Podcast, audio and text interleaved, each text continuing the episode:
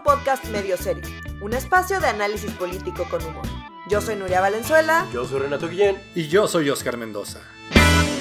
Comenzamos. Hoy vamos a hablar del asilo a Evo, el resultado de la elección a la CNDH, los centavos del presupuesto de egresos y del extraño caso del hackeo a Pemex. Bienvenido de regreso, querido Oscar. Te extrañamos las dos semanas anteriores. Este, llegaste justo a tiempo para lo que muy, muy bien puede ser el tema del año, después del tema del año anterior y después del tema del año anterior. Y del después anterior. del tema del año anterior. Pero ahora sí ya esperemos que ya esto, o sea, algo más grande que esto ya es, es así una un no, que se- la lengua se va que le iba a decir Renato, No, no has mejor- mejor no aprendido. No, no, no, mejor ¿para qué no digas, ¿Para qué lo En no. fin. Eh, Oye, y hoy tenemos una invitada muy especial. En efecto, Sí. a lo mejor la escuchan, a lo mejor, mejor no, no. pero está con nosotros una nueva usuaria del mundo cuyo nombre es Matilde y que eh, Ronda es la verdadera dueña de este hogar.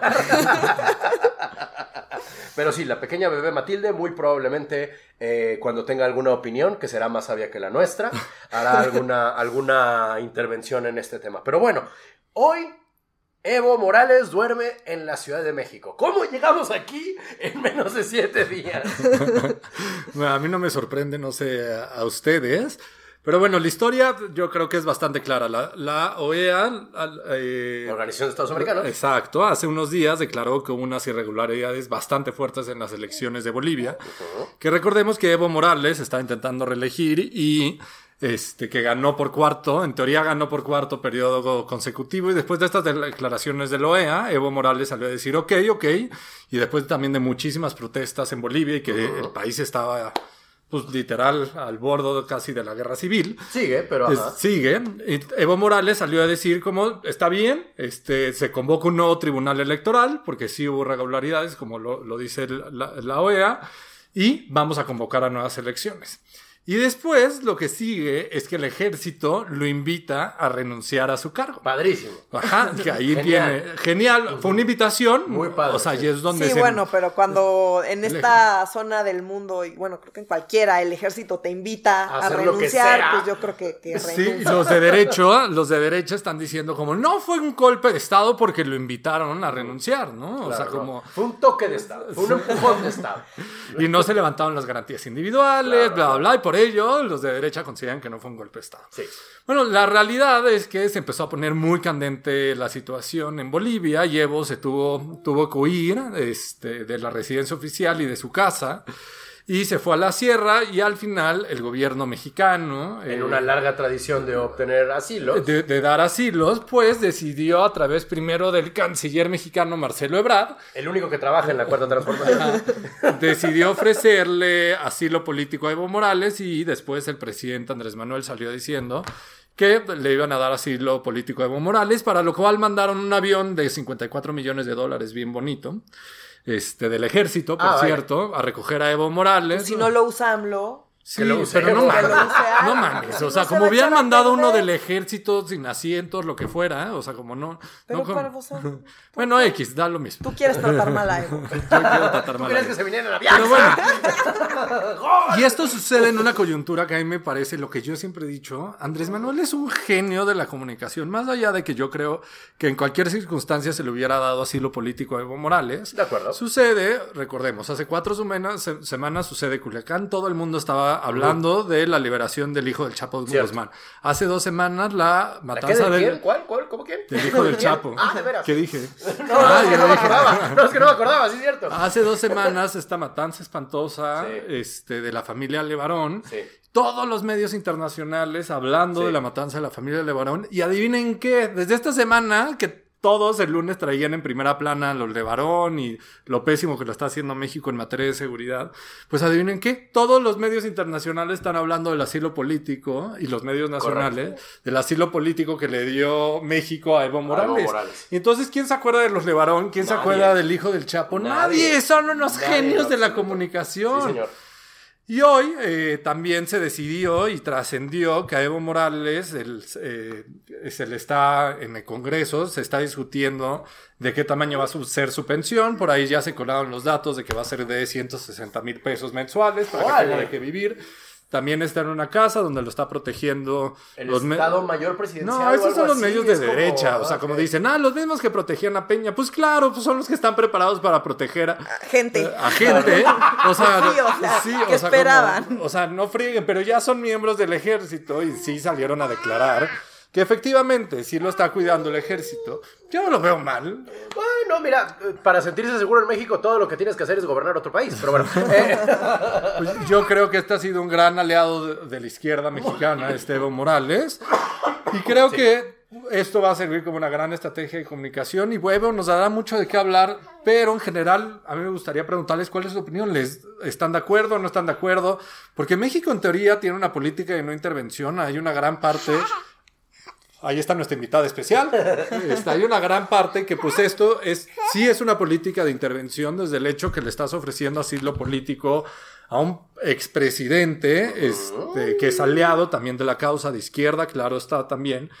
Pero eso no es una política intervencionista. ¿Ustedes Claro. qué sienten? Mm, Yo creo que no. O Yo sea, yo creo que al final eh, sí fue un golpe de Estado, porque además recordemos que las elecciones eran para que para un mandato que todavía no iniciaba. Sí, y Entonces, y el después- mandato el mandato actual Sí. para el cual lo hicieron renunciar, pues, empezaba en enero. eh, o sea, el mandato actual, pues todavía no concluía. Entonces, lo, lo, al final, pues, una sugerencia por parte del ejército, ah, pues, es pues, prácticamente una orden.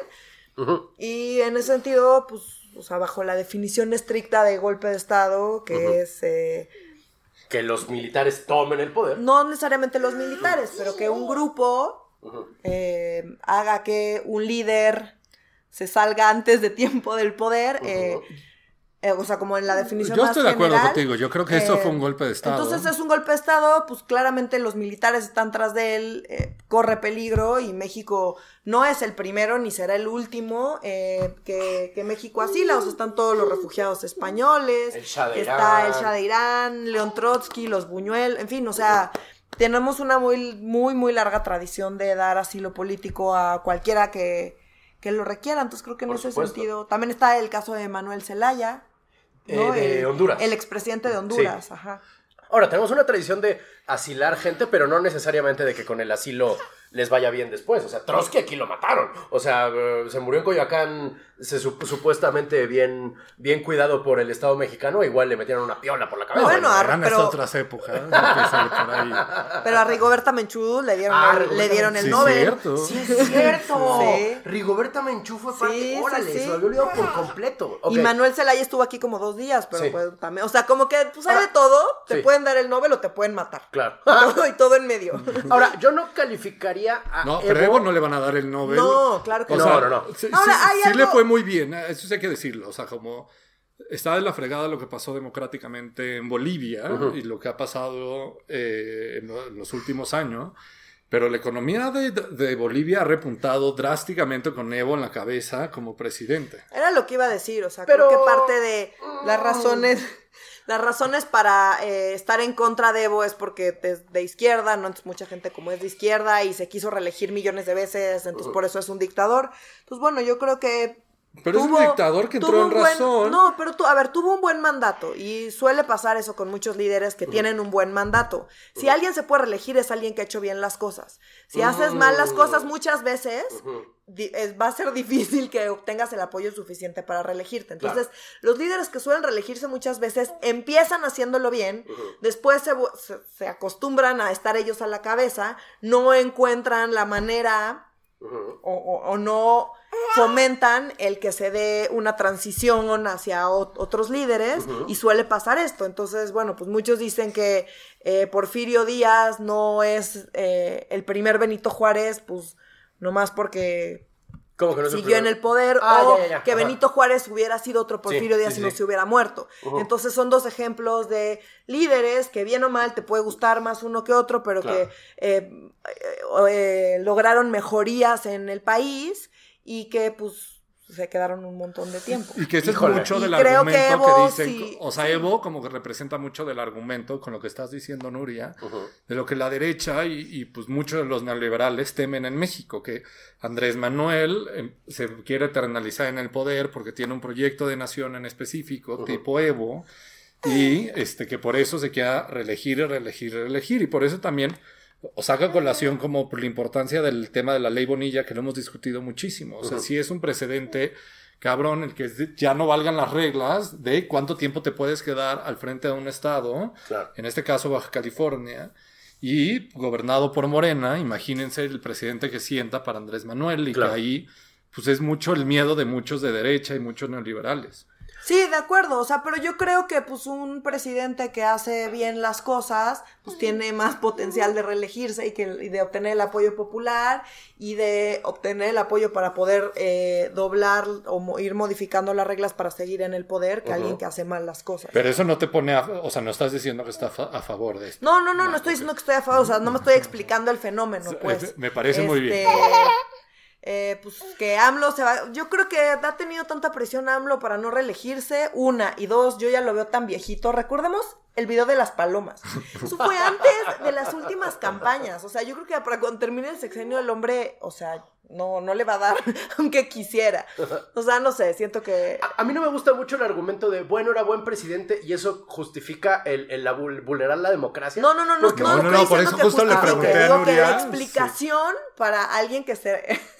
para alguien que eh, se reelige muchas veces, es la única manera de obtener el apoyo para reelegirse es hacer las cosas bien. Claro. Si haces todo mal, no vas a obtener el apoyo. Es decir, este güey ya que se vaya. Pues mira, Maduro le ha funcionado hacerlo todo mal. justamente. O sea, yo no iría tan lejos para decir que, Evo es un dictador, pero no lo llamaría un demócrata, ¿sabes? No, no, no. yo, no estoy diciendo que sea democrático. O sea, yo creo que está, está vulnerando la democracia y al final las reglas... Eh, las reglas son como son y tendrían que seguirse y las instituciones son importantes. Yo creo en todo eso, nada más digo que eh, es común que esto suceda, que tenemos muchos casos en el pasado donde ha sucedido en México y en otros países de América Latina y que va muy probablemente a, seguir pasando, ¿no? Entonces, sí entiendo la preocupación, sí entiendo que es un mal precedente, sí entiendo por qué preocupa con AMLO, eh, yo creo que AMLO tendría que hacerlo muy bien para poder siquiera ponerse en una posición para reelegirse y pues esperemos que le vaya muy bien, pero no, no se ve tan claro. Y por lo tanto, sí, hay que seguir aplaudiendo los genios de la comunicación que oh, son a nivel nacional e oh,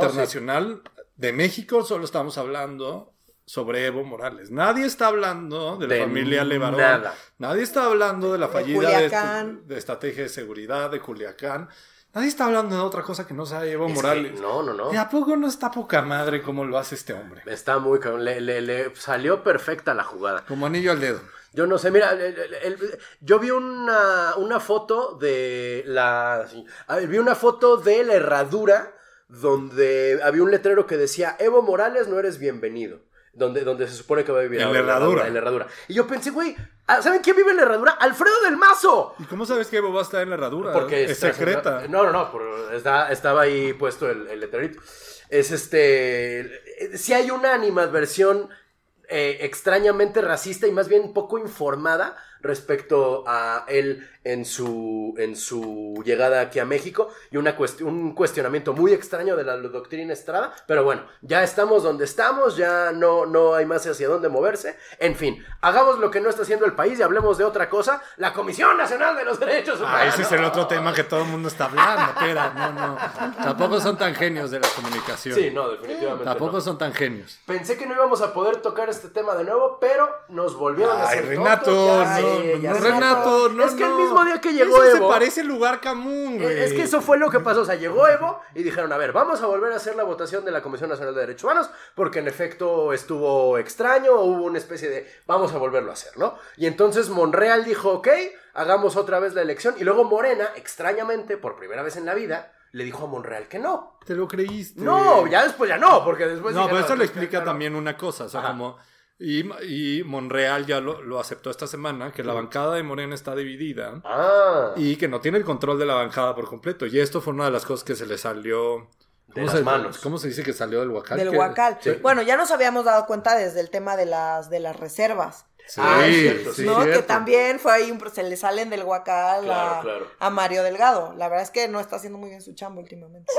Morena como con las tribus del PRD, es un déjà vu muy cabrón. Pero bueno, el caso es que se, no se repitió la elección ya tomó protesta. Ya tomó protesta. Muy parecido a como tomó protesta Calderón, ¿se acuerdan? se, sentía como un déjà vu muy extraño, de empujones, y luego Gustavo Madero se cayó de manera muy chistosa. Lo, empujaron y lo jalaron, y en el piso, y tú me agrediste y yo te agredí, y... Eh, Y eso y es el- Estuvo el- triste. Estuvo triste. Y el punto es que ahorita tenemos una comisionada, una, no, perdón, una ombudsperson de la Comisión Nacional de los Derechos Humanos. Con cero legitimidad. Con cero legitimidad y 100% afina Moreno. Ah, legitimidad Ahora, no ante los ojos de que- quién. de- claro, Ah, sí, correcto, o sea, ante los ojos de Morena tiene toda la legitimidad. ante los ojos de quienes respetamos los procesos, no tiene legitimidad. Ante la oposición no tiene legitimidad. Nada más para hacer esa Y aclaración. pudo haber, o sea, creo que si no hubieran habido, o sea, creo que hubo lo- lo- los dos problemas más graves que yo veo son uno, el proceso del que hablamos, ¿no? O sea, que había una serie de lineamientos, tenían que seguir un, un- procedimiento muy particular, tenían que la tenían que justificar la terna que no fue justificada.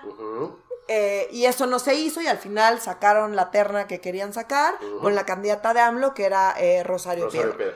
Y Como siempre. Esta fue la primera. Y la segunda que pues sí que, que estuvo cuestio- o sea, estuvo cuestionada la votación, que apenas si le dio, si es que le dio, los panistas dicen que ni siquiera le dio la mayoría eh, la mayoría calificada, entonces llegar bajo ese contexto a la CNDH A un organismo que sí tienes que ser bien puro para estar ahí. O Y sea, que como- tenemos una crisis de derechos humanos en el país, coño. exacto. O sea, no es como que no urgiera.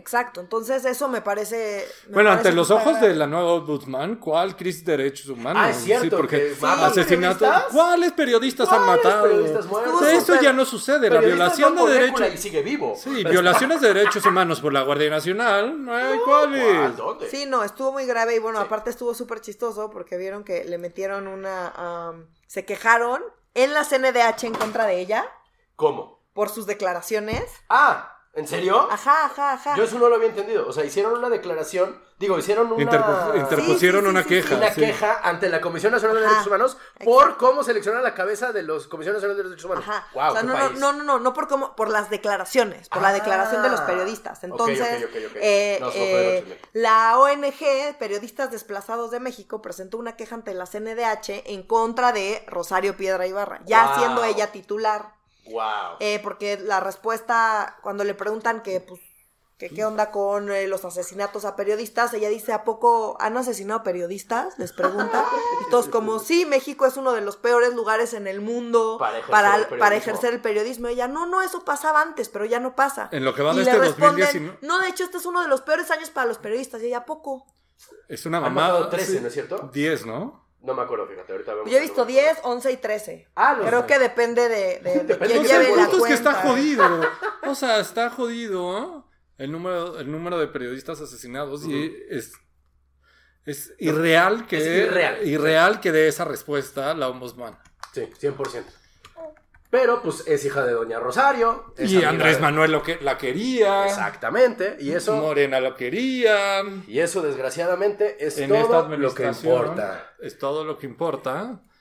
Y también, o sea, también hay que decirlo, o sea, por qué es importante eh, este proceso y por qué es importante que llegue una persona, pues con un proceso bastante limpio a la cabeza de la CNDH, recordemos, aunque la CNDH, desde mi punto de vista, no tiene dientes, emite recomendaciones, pero, este, como Nuria nos puede explicar mucho mejor, hace mucho acompañamiento, sí, también, hace mucho acompañamiento a las víctimas en todo el, proce- en todo el proceso, tanto este, de judicialización, pero también de levantar la denuncia, de presentar a las, presionar a las autoridades de que realmente se haga algo, y muchas veces en lo que deriva son en recomendaciones que acaba siendo un tema mucho más político que Exacto. Muchas veces, pues Porque no, no son vinculantes. no son vinculantes. O sea, ¿qué significa que no son vinculantes? Que no son obligatorias para absolutamente nadie. Correcto. En un 90% de los casos, el gobierno se las pasa por, arco- por el arco del triunfo, pero sí hace una- un, un trabajo importante con las víctimas. Así es, o sea, como la CNDH al final, eh, la gente que trabaja en la CNDH, o sea, que no nada tiene que ver con la cabeza, pues, sino la gente que está acompañando a las víctimas, en muchísimos casos,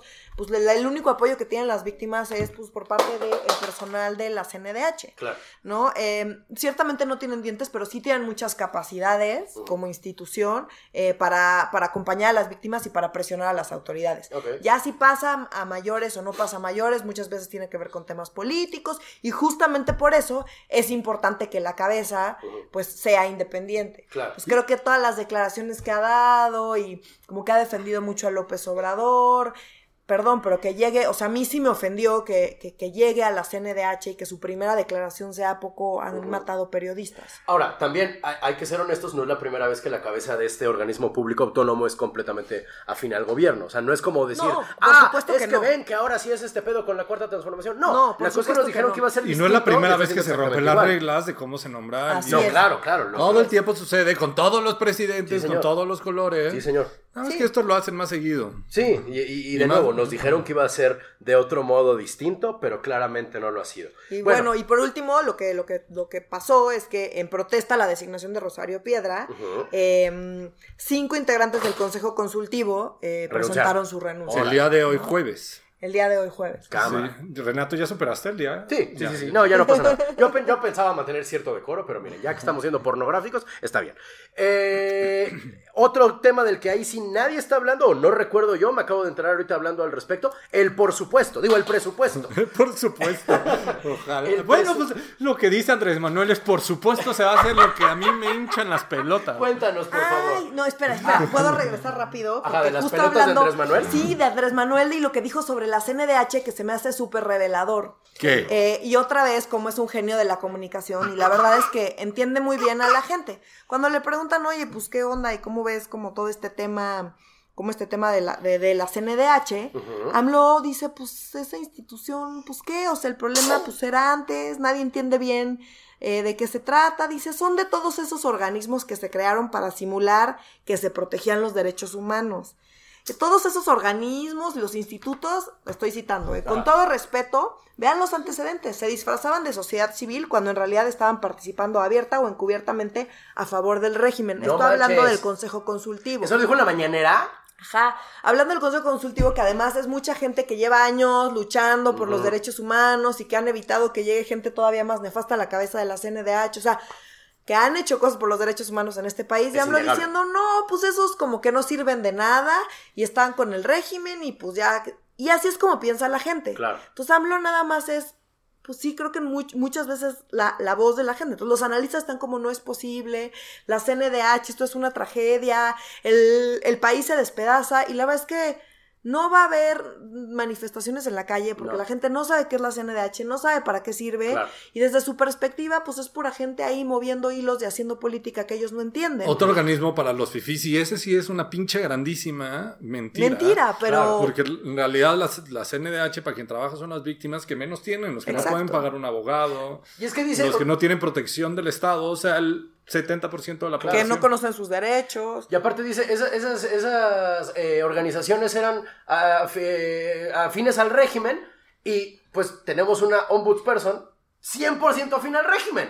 O sea, ay, en fin. Ay, a veces la, la, la ceguera de Andrés Manuel. Sé que no es sin querer, sé que es 100% a propósito, pero a veces parece que neta no se da cuenta, ¿sabes? Como antes las cabezas de la Comisión Nacional de los Derechos Humanos eran afines al régimen y esta mujer milita en el partido que él fundó. ¿Sabes? Ah, No, pero la dice que ya, justo ya no va a ser alcahueta. Ay, Dios mío. Ay, Porque llegó Ya no va a ser Alcanfor, seguro, claro. Entonces, pues sí, Dios o sea, es como nada más como un ejemplo de, pues sí, nosotros podemos decir que qué barbaridad, pero al final AMLO creo que, pues Tiene dominada la narrativa, sí, y, y lo hace muy bien, lo hace muy bien. sin duda. Y bueno, de que tiene nominada, digo, dominada, además de la narrativa, el dinero, el presupuesto. Explícanos cómo está el problema del presupuesto, mi querido Oscar. ¿El presupuesto de qué o qué o El cómo? presupuesto de egresos de la federación que se tiene que aprobar por ley este, a finales de este mes, Ajijo. después de la ley de ingresos. En dos semanas, En ok. este, y que es facultad exclusiva solo de la Cámara de Diputados, que ha sido un relajo porque la Cámara de Diputados, recordemos que lleva más de una semana tomada por las organizaciones campesinas, Sí. porque el presupuesto, pues en teoría eh, se dijo que el campo iba a ser una prioridad y Andrés Manuel, pues en el presupuesto que envió Hacienda, pues en realidad no hay tanto presupuesto para el campo y le quitó todo el poder a las organizaciones campesinas. Entonces está haciendo un verdadero relajo. Y por otro lado también están los ediles. Los eh, que les echaron gas lacrimógeno. Exacto. Y luego no era gas lacrimógeno, ¿te acuerdas? Y pues también estaban haciendo un relajo en la Cámara de Diputados. Y pues esta semana, a inicios de la semana, se había llegado un acuerdo con los ediles que iba a haber un aumento del presupuesto de mil millones de pesos. Pero después resulta, resulta que el día de ayer en la reunión de Gabinete de Seguridad, o sea, previo a la Previo a la mañana. mañanera, la a las seis de- madrugadera. exactamente. La el madruguete. A bien. las 6 de la mañana, donde está pres- el presente el presidente de la República Y también está el secretario de Seguridad Pública, el Ejército, Marina, bla, bla, bla. Bueno, ustedes ya conocen esto. Claro. Bueno, pues fue como invitado este Mario Delgado, el coordinador de los diputados de Morena.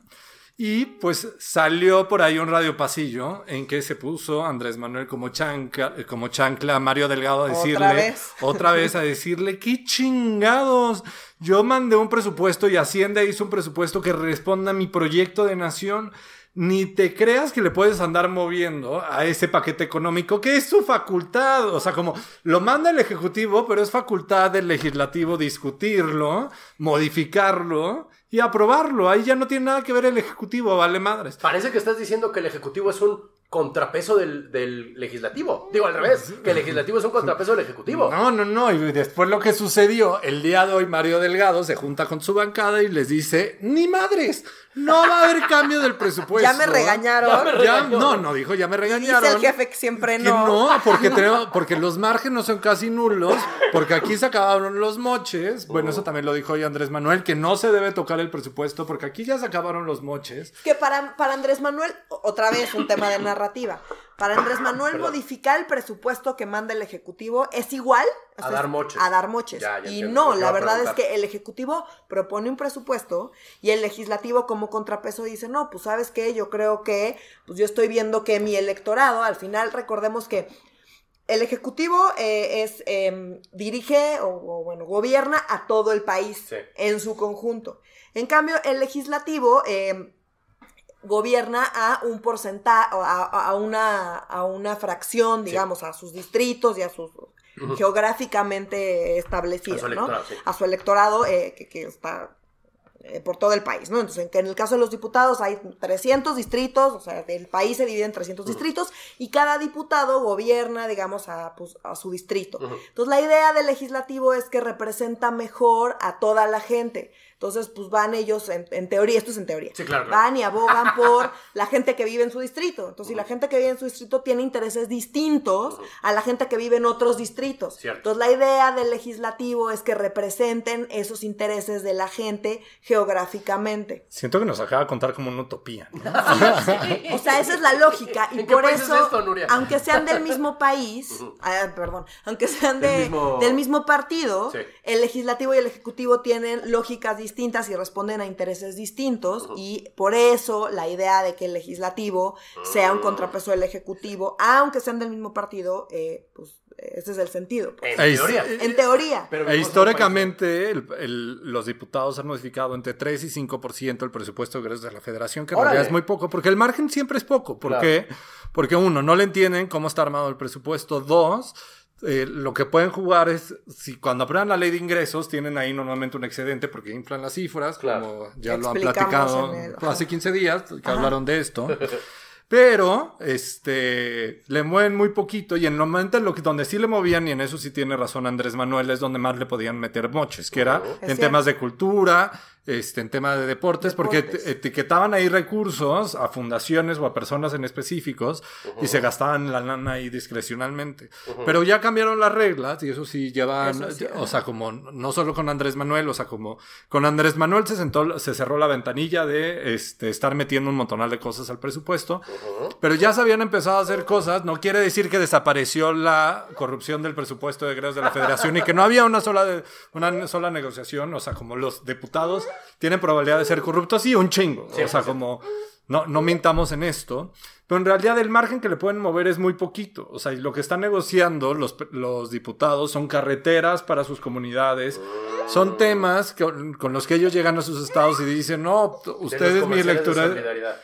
Sí, y llegan a sus comunidades de, ah, yo etiqueté esto, entonces yo les traje la carretera y ¡ah! Otra vez con su electorado. Con su O sea, electorado. la carretera en un estado, pues no, obviamente no le importa a la gente de otro estado que no se va a ver beneficiada por esa carretera. Por Claro. eso es importante que exista el legislativo y que represente los intereses de la gente en los distintos estados. Y hoy, y hoy Morena, PT, PS y Verde declararon que ya cerraron filas y que el presupuesto va como lo mandó Hacienda. Entonces Ahora. esto va a ser un desmadre. Lo más seguro es que la Cámara de Diputados va a seguir tomada.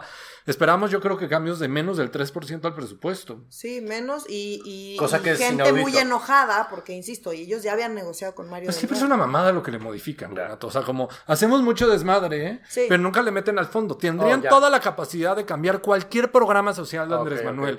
Cualquier obra que, en vez de que a Santa Lucía le etiqueten 5 mil millones de pesos, le podrían meter 100 mil millones de pesos. Porque es su facultad. Lo podrían rehacer por completo si es lo que decidieran. Pero como no tenemos comisiones que sepan hacer ese trabajo, Es demasiado técnico, no le saben mover, entonces le pues lo que le saben moviendo a lo es que le a- saben mover, es 50 muy millones una carretera, 50 millones para un evento, para contratar al difunto Juan Gabriel y lo que sea. Al difunto Juan Gabriel. No, te lo juro, güey. No, no, no, no estoy exagerando. Qué chido, con un holograma como difunto, Tupac. Me, gusta la.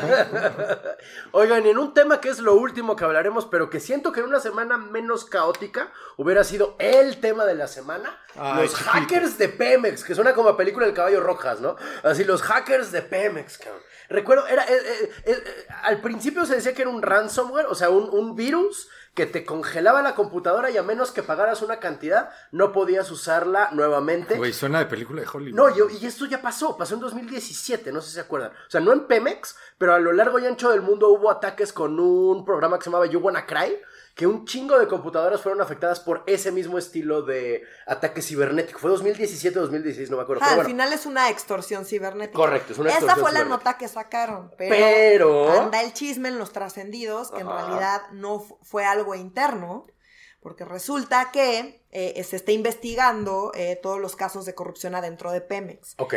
Entonces, la Policía Cibernética de la Secretaría de Seguridad y Protección Ciudadana Ajá. está, eh, le empezó a pedir información a Pemex y justo en la misma semana en la que empezó a pedir información, pues resulta que tienen este, este, este hackeo. Entonces, dicen las malas lenguas Dicen. que en realidad todo este, el virus este, eh, entró vía un USB de manera interna desde una computadora de Pemex justamente para borrar o, O ocultar hacer inútil, ajá. la información que tiene que ver con todos los casos de corrupción adentro de Pemex que se están investigando desde la Policía Cibernética. No manches, sí suena al complot mongol de, de- la novela negra Así está el chisme. mexicana. Digo, ver- o sea, eso, eso, Eso dicen nunca, los sí. trascendidos. Sí, sí. nunca lo van a aceptar, pero Correcto.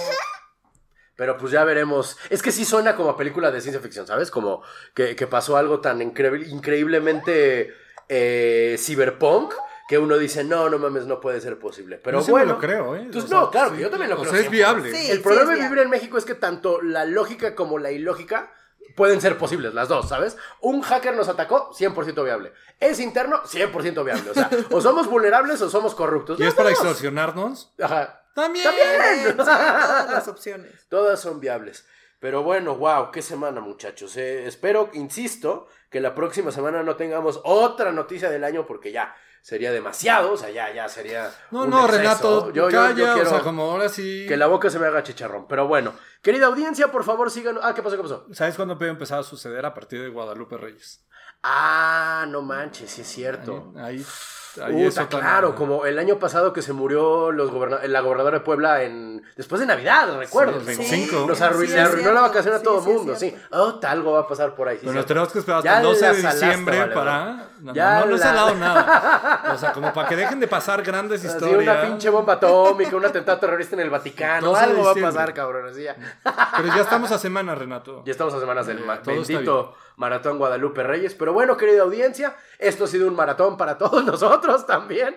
Este, síganos en nuestras redes sociales que son. En Twitter nos pueden encontrar arroba. a- Arroba. ya se me acabó. Medio guion bajo serio. Arroba Perdón, medio perdón. guion bajo serio. Me distrajo nuestro invitado especial. Y en Facebook nos encuentran como eh, Medio Serio MX. Perfecto. Sin otro particular, nos despedimos hasta la próxima semana. Yo soy Renato Guillén. Yo soy Nuria Valenzuela. Y yo soy Oscar Mendoza. Ella es Matilde. Adiós. ¡Adiós! ¡Adiós, Matilde! Bye, bye. No, no, no. Ahora no, culeros. No es cuando ustedes quieren.